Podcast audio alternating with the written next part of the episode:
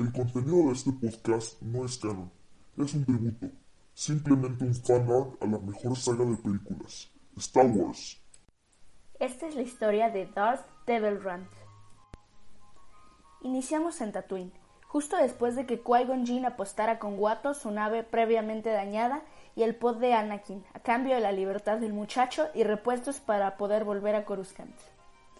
La carrera comenzaba. Desafortunadamente, Anakin enfrentó algunos contratiempos al inicio, ya que Sebulba desconectó algunos cables del pod de carreras. Avanzaban los minutos. Increíblemente, Anakin demostró por qué su cantidad de midiclorianos es tan alta, ganando buen terreno que había perdido previamente. Era todo o nada. La última vuelta de la carrera solo vería dos personas capaces de ganarla. Un duelo más físico que de la habilidad de pilotaje comenzó cuando Sebulba pudo desconectar uno de los propulsores.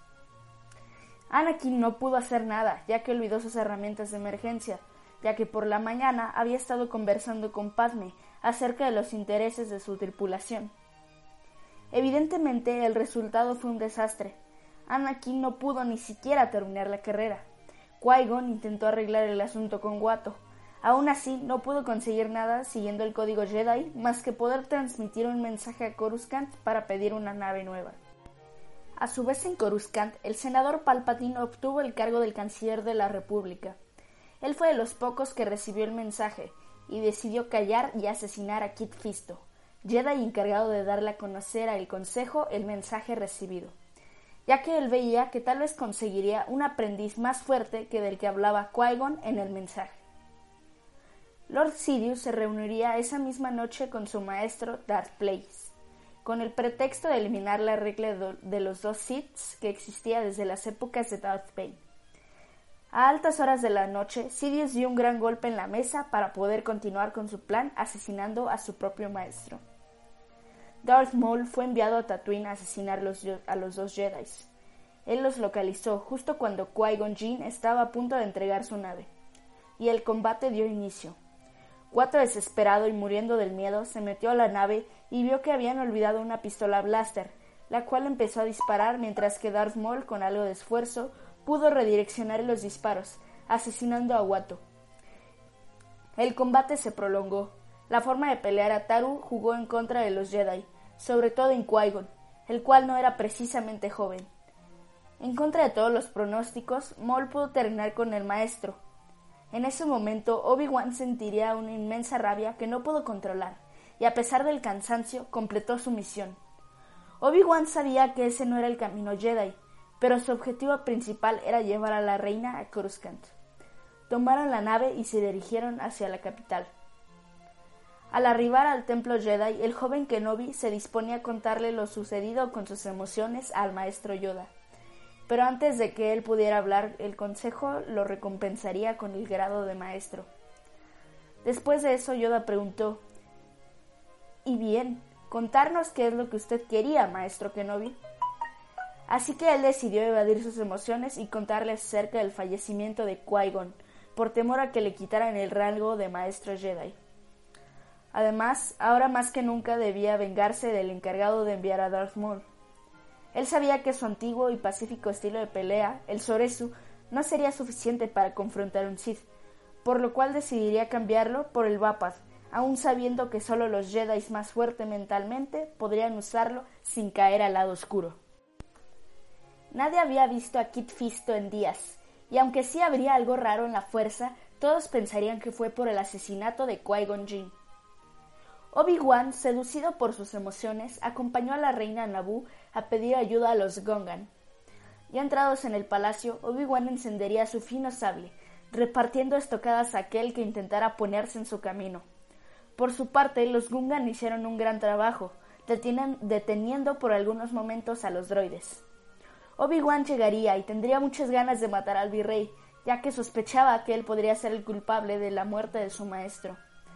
Aún así, prefirió apegarse a su lado luminoso en el que llevaba años entrenando, y logró convencer al virrey que desactivara sus droides y que se largaran de Naboo. La Federación de Comercio decidió unirse a los separatistas, que estaban a cargo de otro lord de los Sith, Darth Tyrannus, mejor conocido como el Conde Dooku, y aunque ellos no tenían nada que ver o tampoco eran sensitivos a la fuerza, notaron algo diferente de Obi-Wan que aquella vez que combatió a algunos droides en su nave, por lo que le comentaron a Dooku que podía ser un rival poderoso. Yoda sabía que Obi-Wan no se encontraba en el mejor estado posible y aunque no le removerían el título de maestro, sería asignado a menos misiones. Cuando había alguna, siempre era, siempre era compañero del maestro Yoda. Poco a poco las emociones del Jedi se fueron tranquilizando y obtuvo mayor importancia y respeto del Consejo. Aún así, al Consejo no le gustaba que Kenobi usara el Vapas. Él siguió haciendo uso de él, ya que él sentía que estaba, en que estaba en perfecta armonía con la fuerza, y que su estilo de pelea era muy bueno, y un aspecto irrelevante en el uso de la fuerza. Obi-Wan fue enviado a investigar acerca de un cazarrecompensas que posiblemente intentó el asesinato de la senadora Padme, y descubrió que la República tenía un ejército.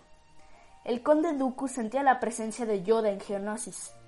Él no le dio importancia, ya que había recibido instrucciones de parte de Darth Sidious de no matar a ningún Jedi a menos que fuera estrictamente necesario.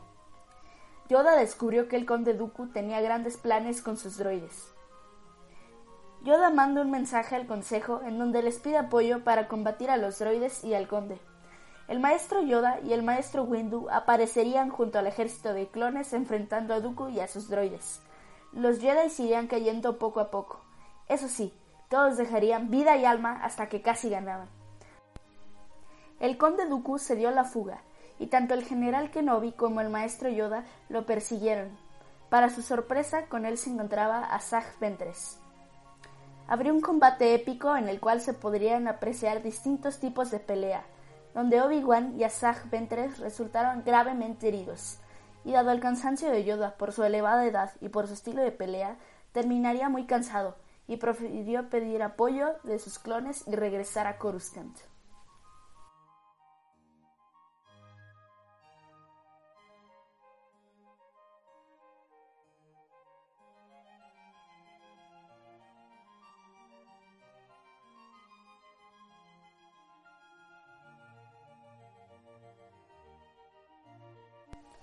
La batalla dejaría Geonosis para transformarse en una batalla espacial.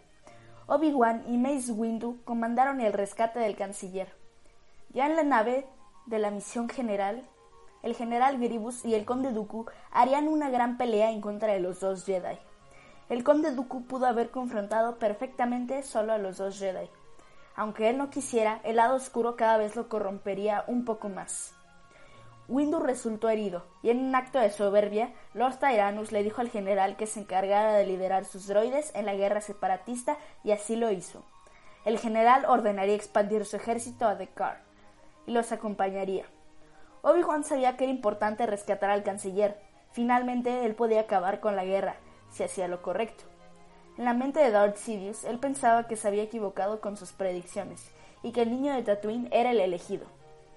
El conde Dooku decidió ponerle fin al sufrimiento de Mace Windu, y con una fina estucada de su hoja rojiza acabó uno de los Jedi más eminentes de la época. Obi-Wan sintió algo de lo que no había sufrido en años. Miedo. Todos sabían del poderío de Windu. ¿Cómo fue posible? El considerado mejor duelista con sable de luz de la antigua república cayó así de fácil. Obi-Wan detestaba el miedo. Desde que su maestro falleció, se sentía perdido mentalmente pero él sabía que físicamente no. Palpatine se notaba preocupado. No cargaba con sí su sable de luz, ya que no planeaba revelarse ahí. Y la furia de Obi-Wan crecía junto a, las probabilidades del deceso del conde. La edad también sería un factor en contra de Darth Tyrannus. Cuando Obi-Wan estaba a punto de cortar la cabeza de Dooku, Lord Sidious entró en desesperación y lanzó unos místicos rayos de la fuerza que salían desde sus dedos dirigidos hasta Obi-Wan y aunque el ataque no fallaría, sí llegaría algo tarde. Obi-Wan venció al maestro de su maestro. Obi-Wan se levantó después del ataque de Lord Sidious, quien se rebeló e intentó seducir a Obi-Wan. Él claro que no aceptaría, está decepcionado de él mismo, pero sobre todo del Consejo Jedi. Por años los Jedi serían usados como peones por el Lord de los Sith. Y aunque los rayos oscuros de Palpatine sí serían fuertes, estos no serían suficientes para hacer cara a los atinados y finos movimientos del que pensaba seguir siendo un Jedi. Un debilitado Lord Sidious sonrió antes de su muerte, porque sabía que el lado oscuro sería manejado por un líder inteligente, joven y fuerte. Obi-Wan escucharía un, escucharía un gusto en conocerte, Darth Tebelrand, de parte de Palpatine antes de morir. Él no quería ser un Sith, pero sabía que era imposible. Él tenía un odio inmenso a los Jedi, porque él sentía que si hubieran sido un poco más sensitivos y hubieran aceptado que los Sith seguían vivos, su maestro, quien era como su padre, no estaría muerto. Obi-Wan aceptó que lo mejor para su nueva personalidad era acompañar al general Grievous en Dakar y hacerse pasar como el nuevo aprendiz de Sidious. El ejército separatista recibiría la Orden 66 por parte de Grievous, y saldrían triunfantes, ya que al mando tendrían a dos generales expertos en guerra. La historia de Darth Temelrand continuará.